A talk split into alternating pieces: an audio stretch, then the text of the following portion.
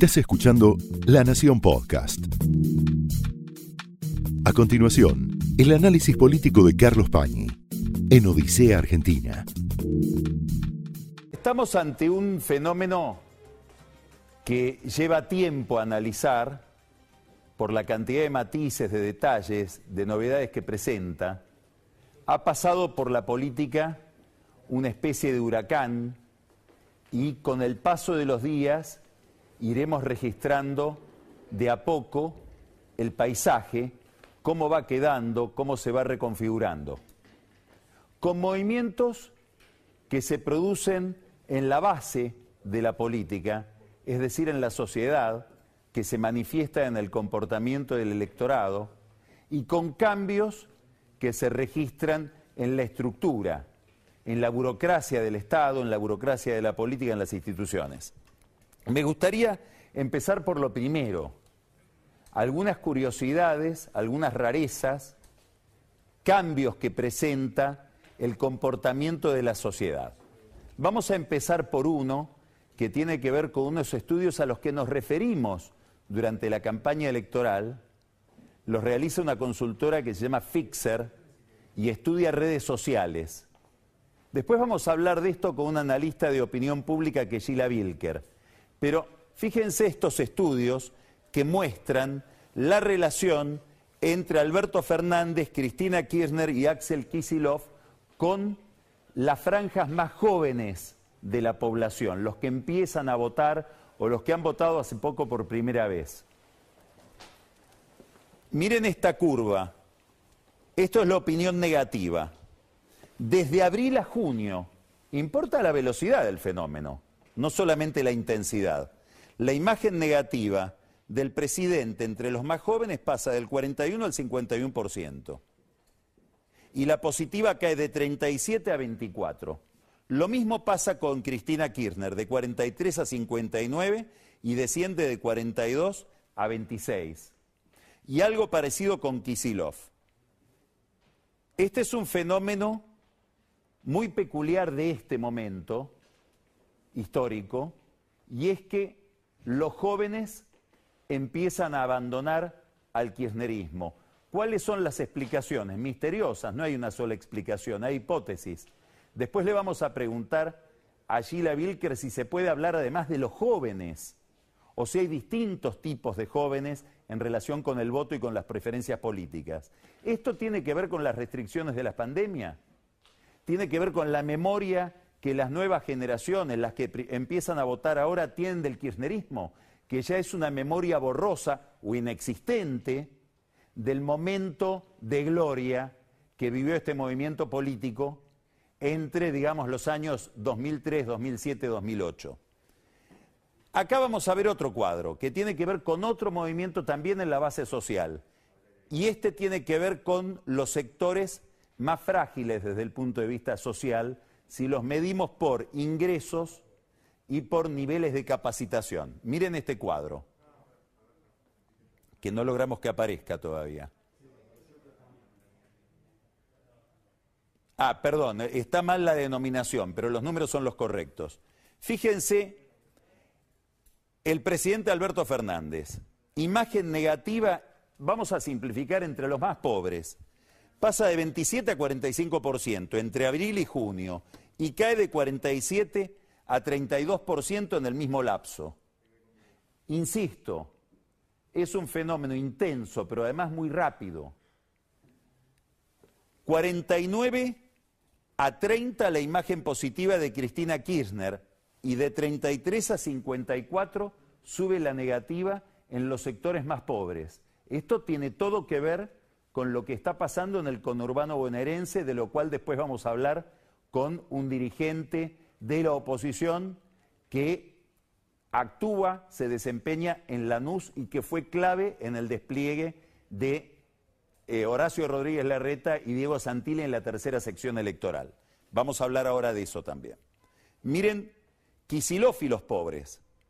Estamos hablando de que va de 30 a 45%, la imagen negativa y este es más estable la imagen positiva. Quiere decir que estamos ante un fenómeno raro, raro, pero especialmente inquietante para el kirchnerismo que tiene su base política en el conurbano bonaerense, en los grandes conurbanos y sobre todo en las franjas más pobres de la sociedad. Si uno mira un mapa de la pobreza y lo superpone con un mapa del voto a Cristina clásico, es un calco.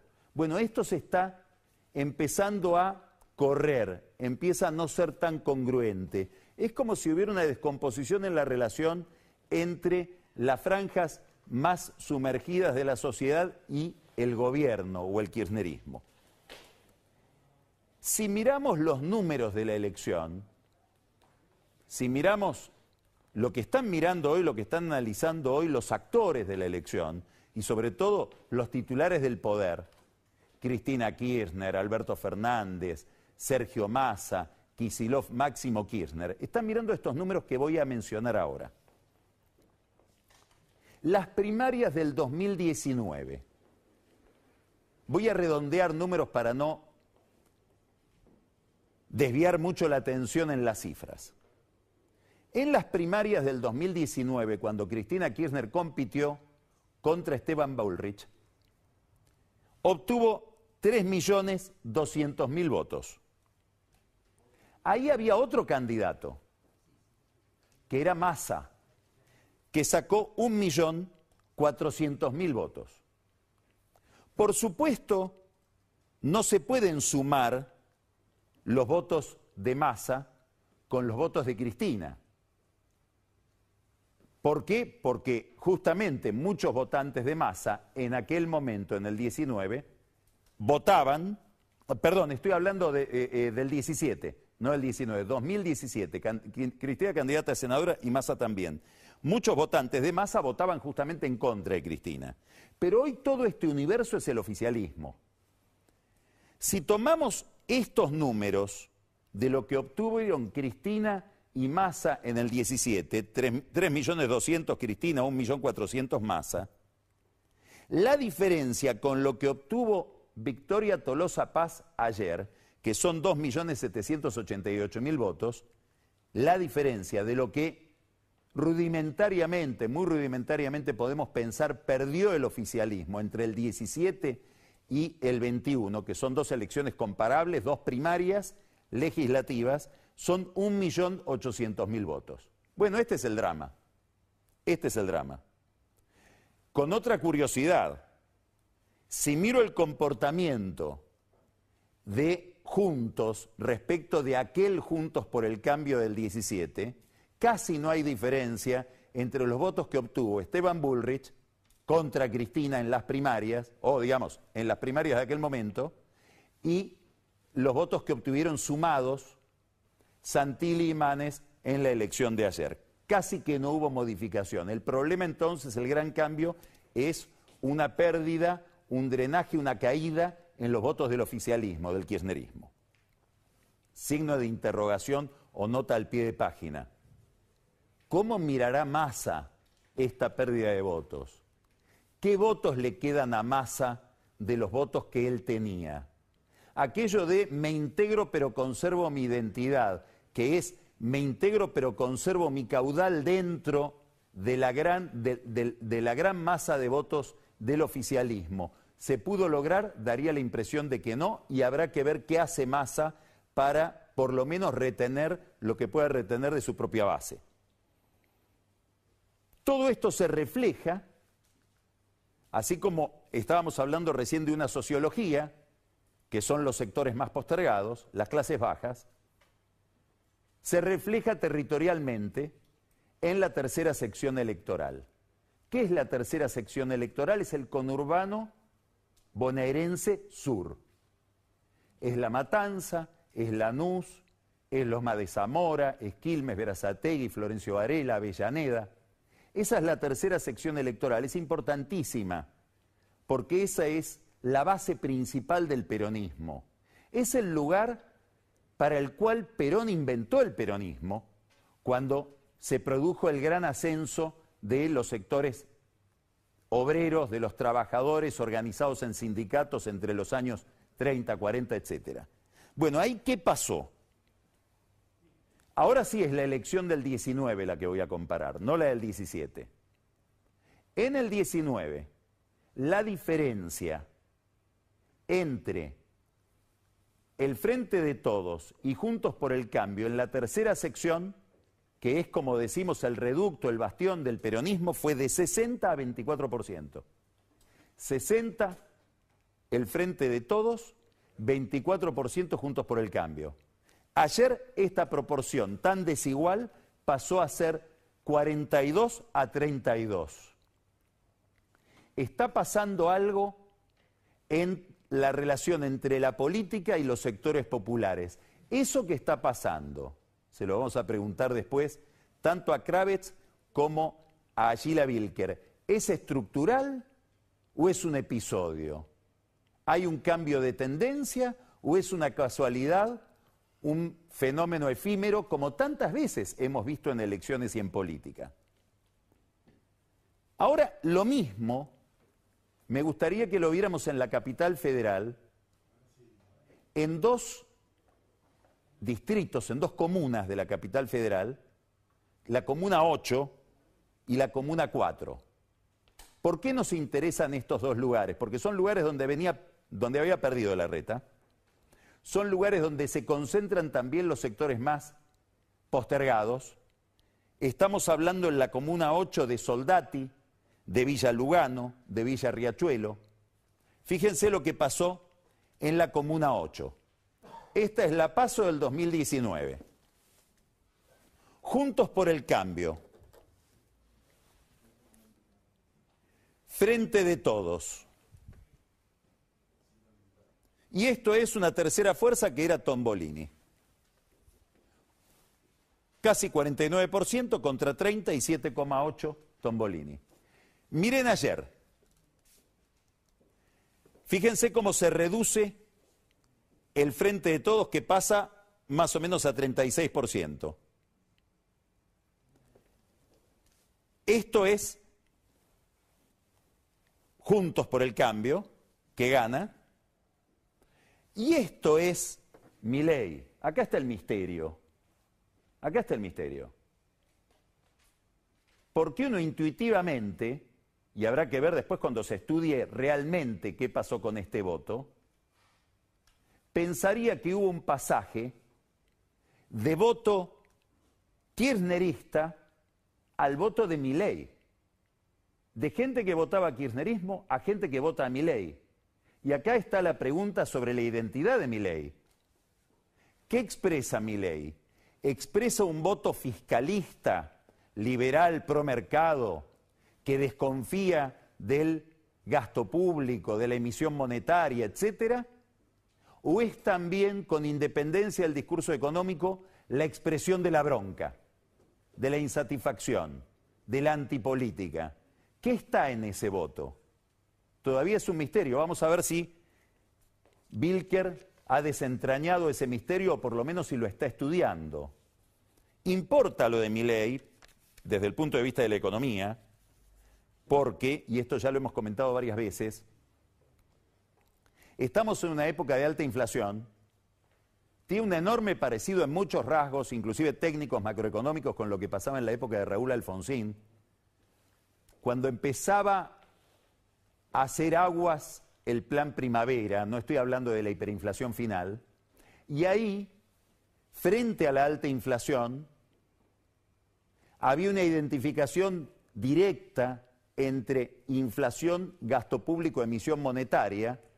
El que mejor y más insistentemente la formulaba era Álvaro Alzogaray y empieza el empuje electoral de la UCD. Hablo de empuje electoral eh, no solamente por el ascenso, empuja todo el sistema político hacia una posición, que obliga a los radicales después a postular a Eduardo Angelos como candidato a presidente y su lápiz rojo, hablando del déficit fiscal, y que termina con Menem asociado a los Alzogray. Ese fenómeno marginal creciente que condiciona a los partidos mayoritarios, ¿se va a producir también ahora? ¿Empieza un cambio de agenda y de sensibilidad en materia económica? es central la cuestión, porque después de noviembre nos vamos a estar preguntando, la clase política va a estar discutiendo, qué legitimidad política qué margen político hay para un acuerdo con el fondo, que implica un ajuste fiscal y sobre todo monetario. Bueno, López Murphy sacó ayer 11,24% de la elección total, con un discurso muy alineado con los problemas del gasto público, la inflación, el exceso de Estado, presión impositiva, etc. Mi ley 13,66. Bueno, estamos hablando de que prácticamente el 25% del electorado porteño se expresó en una ruptura con lo que sería el discurso populista en materia económica, estadocéntrico. ¿Eso va a seguir influyendo en, en, la política electoral, en la política en general, en la relación entre políticos y opinión pública? Bueno, es una pregunta que se debe estar haciendo Alberto Fernández, es una pregunta central para la estabilidad de Guzmán y es una pregunta importantísima para la modulación económica de Juntos por el Cambio. Si uno mira los últimos días de la campaña de Juntos por el Cambio en la capital, Vidal, que no está alineada con este tipo de discurso, empezó a hablar de baja de impuestos. Ahora el gran desafío de Juntos por el Cambio, de Juntos, es dentro de la interna que los ganadores retengan el voto de los perdedores. Este es el gran desafío de Santilli respecto de Manes. Ahí están estudiando los técnicos de la reta el voto de Manes y empiezan a identificar que hay una gran oleada de voto radical. Un dato muy importante de la elección de ayer es la presencia del radicalismo histórica muy fuerte en todo el interior de la provincia de Buenos Aires y un voto propio de Manes que sería más o menos el 5% del voto que sacó ayer, que es un voto que lo sigue a él, a donde él vaya. Por eso es tan importante para la reta, para Santilli, tenerlo adentro de la campaña. Lo mismo pasa con el voto de López Murphy en la capital, que puede ser un voto en una franja reacio a Vidal que termine en mi ley. Este es el problema que tiene que resolver de contención del voto de López Murphy, juntos por el cambio en la capital. Hay quienes dicen, y daría la impresión si uno mira el último tramo de la campaña de que Larreta, Santilli, Vidal creen lo mismo, que la única forma de, de retener este universo en su conformación actual y de que lo que tal vez no puede sumarse se sume, y que las expresiones de distintas expresiones que hubo ayer en la interna se mantengan después unidas detrás de una sola lista, la única forma de hacerlo es tensionar con el oficialismo. Es más grieta, no menos grieta como quería Rodríguez Larreta y como juró hacer Rodríguez Larreta cuando inauguró las sesiones de la legislatura porteña, que dijo, a mí nunca me van a ver en la grieta. De hecho, el eslogan de la campaña de Juntos por el Cambio en las últimas semanas fue basta. ¿Basta qué? Basta de kirchnerismo. Y si uno mira los planteos de la reta y de los candidatos de la reta en las últimas horas, vuelven a una tensión más parecida a la que propondrían Macri, Patricia Bullrich, Miguel Piqueto en relación con el gobierno. Todo esto es parte, solo una parte, de lo que está sucediendo en la dinámica del voto, en lo que está sucediendo entre la gente y la política. Ahora tenemos también las novedades que este comportamiento social plantea las derivaciones que introducen la estructura de la política. Y ha habido y va a haber enormes novedades en los meses que vienen. Muy probablemente hay una que habrá que ir mirando, nada acá es definitivo, estamos viendo cómo se va configurando un fenómeno que todavía no tenemos registrado con el cerebro, pero muy probablemente la mesa del oficialismo se va a tener que ampliar. Y ahí vamos a ver qué plasticidad tiene Alberto Fernández, la Cámpora, Cristina Kirchner sobre todo, para establecer un tipo de conducción más colegiada, que no sea el estilo clásico del kirchnerismo y sobre todo de Cristina, que es te lidero arrastrándote.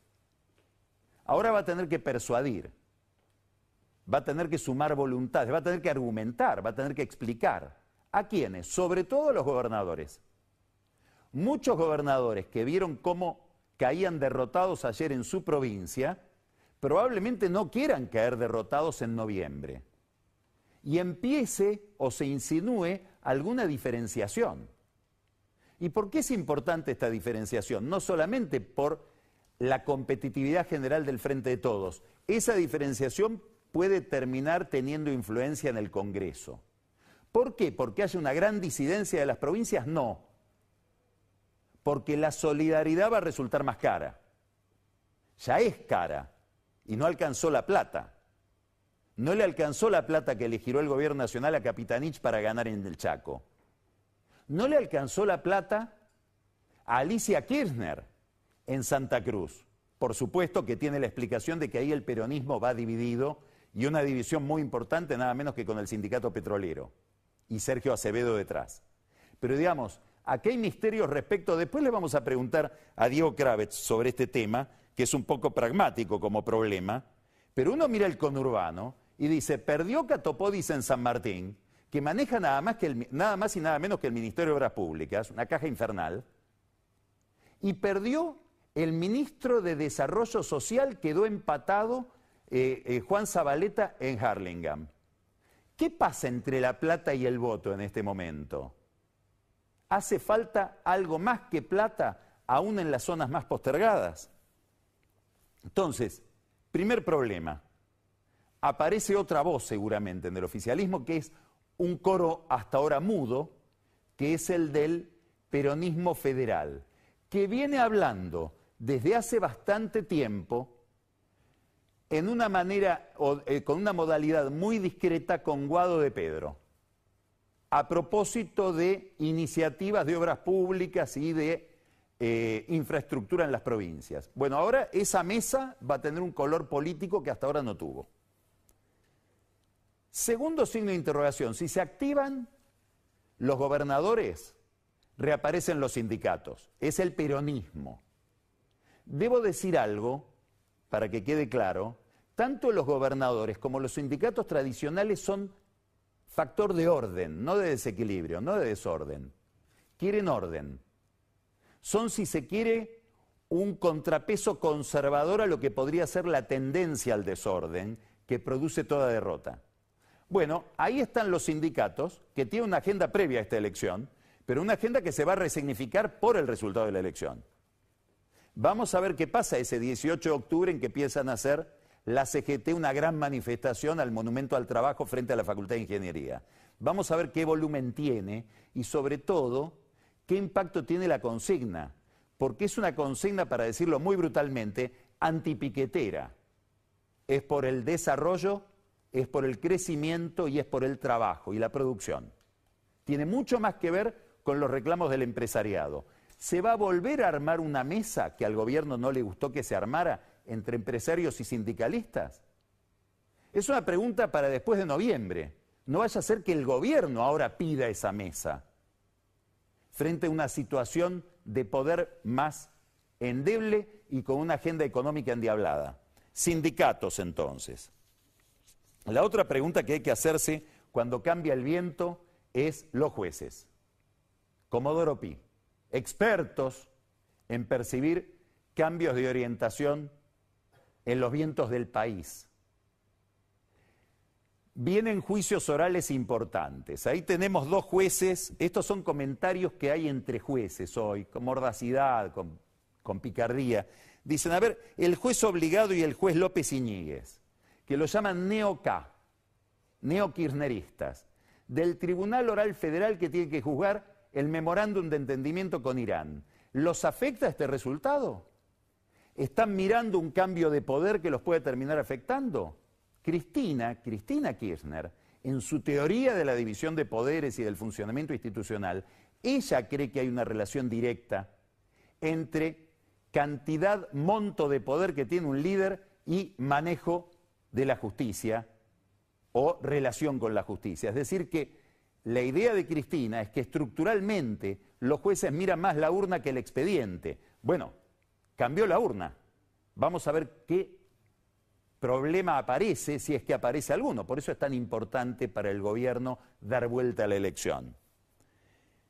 El otro tema es el Consejo de la Magistratura, donde se van a elegir nada menos que los miembros de la Cámara Federal Penal, de la capital federal, que es el gran tribunal por donde pasan los temas de corrupción, superior a los jueces de primera instancia. Y ahí en el Consejo de la Magistratura hay dos consejeros cuyo voto todavía no se sabe en relación con cómo se va a armar esa Cámara, si va a ser una Cámara enteramente kirchnerista o más matizada. Son el doctor Culota, por representación de los jueces, y la senadora Jacopo, del radicalismo de Jujuy. ¿Incide en algo en el voto de ellos? ¿En las preferencias de ellos este resultado? Otra, otra incógnita que surge de ayer. Lo más convencional es mirar el Congreso, obviamente. Y en el Congreso queda este saldo. En la Cámara de Diputados, aún con aliados, digamos, todo lo que puede juntar el oficialismo, si se repite en noviembre una elección parecida a la de ayer, no necesariamente se tiene que repetir, si fuera la elección de ayer, la elección de noviembre, con todo lo, haciendo el máximo esfuerzo con aliados, partidos provinciales, etcétera, el gobierno queda a cinco bancas del quórum. Quiere decir que Sergio Massa va a, tener más, va a tener que tener más ductilidad que la que tiene. Va a tener que establecer algún puente con la oposición si quiere sacar leyes importantes. No se olvide de que el acuerdo con el fondo, el gobierno se comprometió, habrá que ver si ahora no está arrepentido, a mandarlo al Congreso sin necesidad es algo que en realidad pide el fondo porque dice, bueno, como vamos a acordar algo que involucra muchos periodos presidenciales, queremos que la oposición deje los dedos también pegados.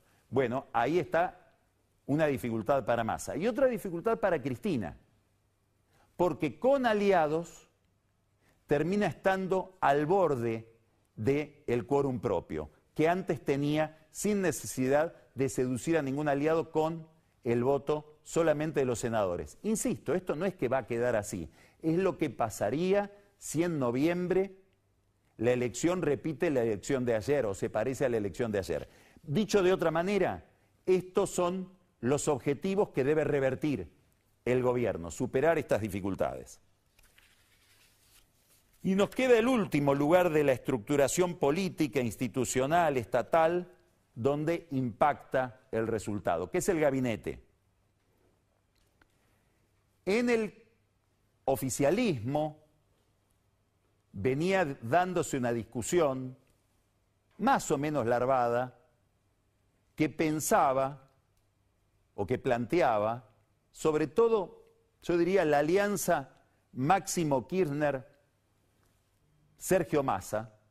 Cristina juega otro, otro papel en esto, que el gobierno de Alberto Fernández no tenía destino si no era intervenido. Pensaron en un principio en poner a Agustín Rossi como jefe de gabinete en lugar de Cafiero, y después pensaron en intervenir el Ministerio de Economía. Inclusive hay amigos de Massa que dicen que el propio Massa podría tener alguna intención de hacerse cargo de economía y producción al mismo tiempo, con un mega ministro, con un equipo económico, él no es economista, que le permitiría a Massa, si logra el salvataje de esta gestión, recuperar en la administración lo que le resulta más difícil recuperar en la, en la opinión pública. Desde otros lugares pretenden otras incorporaciones. Jolie embajador en Brasil, muere por ser canciller, dice que habla varios idiomas, etc.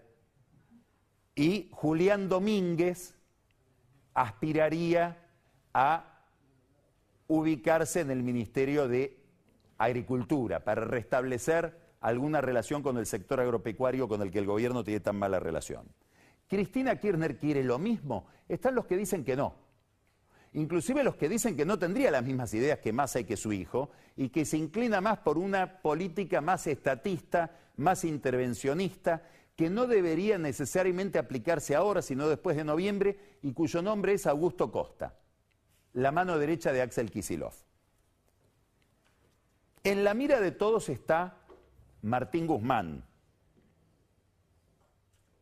Los que miran las entrelíneas prestaron atención a un discurso de Máximo Kirchner cerrando la campaña en Bahía Blanca. Máximo Kirchner ahí dijo, la macroeconomía tiene que llegar a la gente. Bueno, es un mensaje para Guzmán y es un mensaje que tiene que ver con este cuadro que vamos a mostrar ahora, que es un cuadro al que, al que volvimos muchas veces en Odisea, hecho por Alfonso Pratgay. Este cuadro lo, hizo, lo completó Pratgay antes de la elección, relaciona comportamiento del salario real los 12 meses anteriores a una elección, elecciones de medio término, es decir, comparables entre sí, como la, como la que va a haber en noviembre, y resultados del oficialismo en ese momento. Macri sacó 42% con una recuperación del salario real de 5 puntos. Cristi, en el 2017. En el 13, Cristina presidía 33%. Recuperación del salario real, es decir, por encima de la inflación, 2 puntos. 29% en el 2009 con una caída de 6 puntos. Pratgay hizo los números, calculó paritarias, calculó inflación, vio cuánto evolucionaron los salarios nominales en relación con la inflación y le daba por acá el resultado de ayer y la pegó. Es decir, está más o menos en un 32%.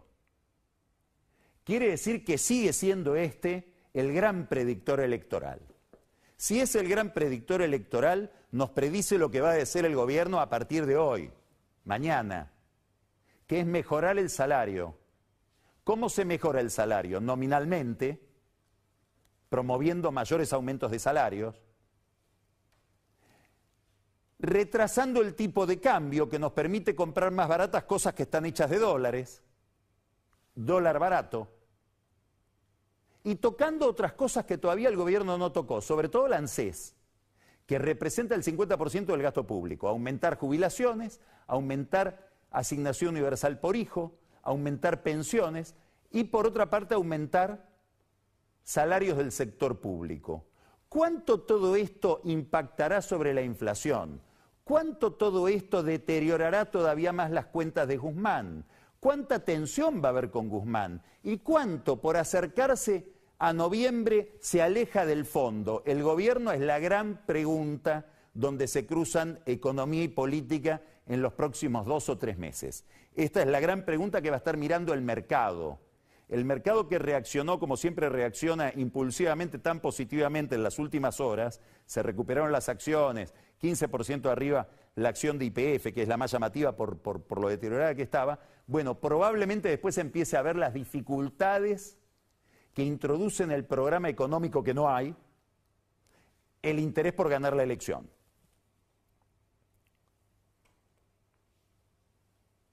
Ya Grabois hoy planteó un problema económico y empiezan a sonar las voces frente que le hablan a Guzmán. Salario universal de reparación, de reconstrucción de la economía, baja de impuestos y cargas sociales en las pymes, recorte de 30% en las dietas de todo el mundo, inclusive del Poder Judicial, y la posibilidad de acceder a la tierra rápidamente para los más humildes. Es la bandera de los movimientos sociales de Grabois frente a una izquierda que también evoluciona, que terminó siendo la tercera fuerza ayer y que sacó en provincias como Jujuy el trotskismo 24% y en provincias como Chubut cerca de 10%. Ahí está mirando el kirchnerismo que tiene su base social en los desposeídos. Mientras tanto, ya avanza Massa, avanza la cámpora sobre Guzmán, en el área que más le interesa avanzar, energía.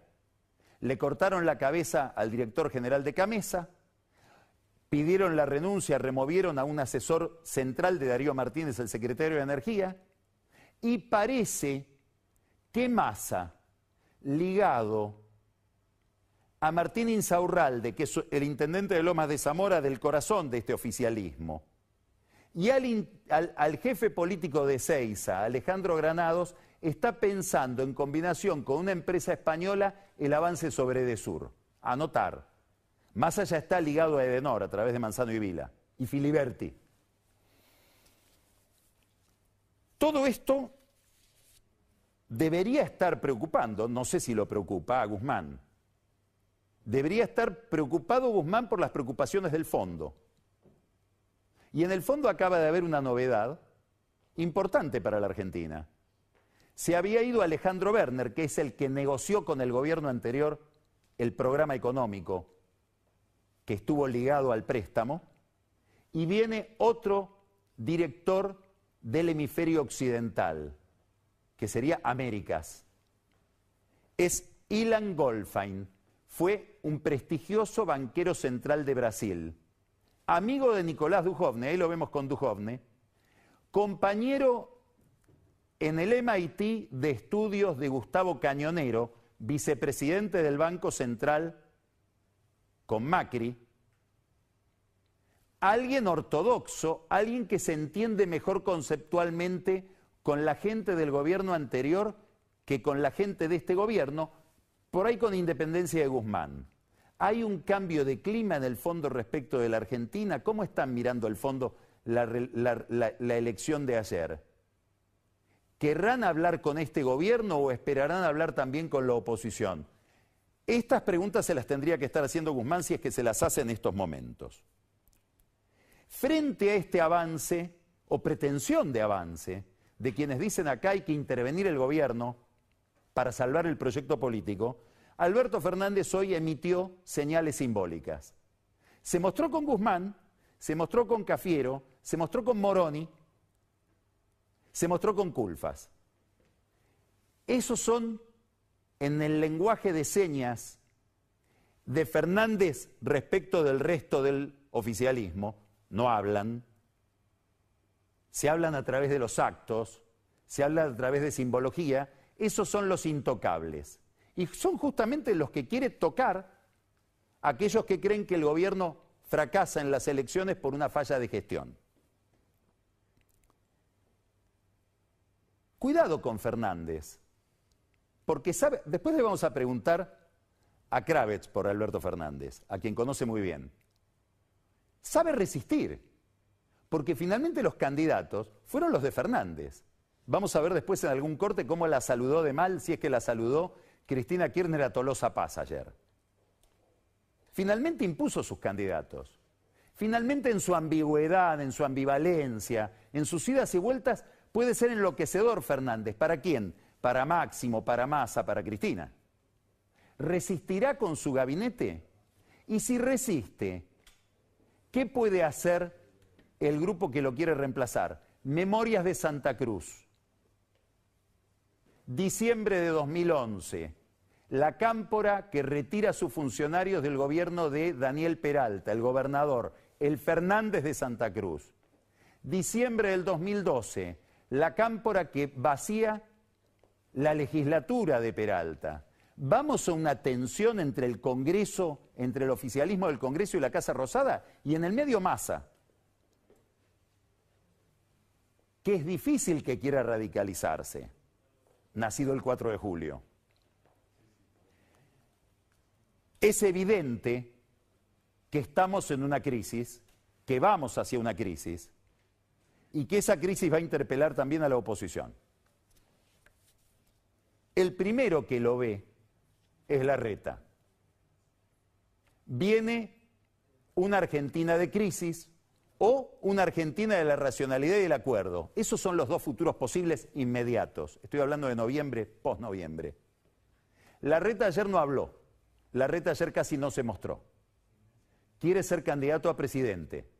No quiere ser el jefe de la oposición porque como dice el dicho, el que está cerca de la cocina tiene el riesgo de salir quemado. Vamos a empezar Odisea que la vamos a dedicar hasta el final, hasta el whisky, a hablar de las elecciones de ayer. Estás escuchando La Nación Podcast.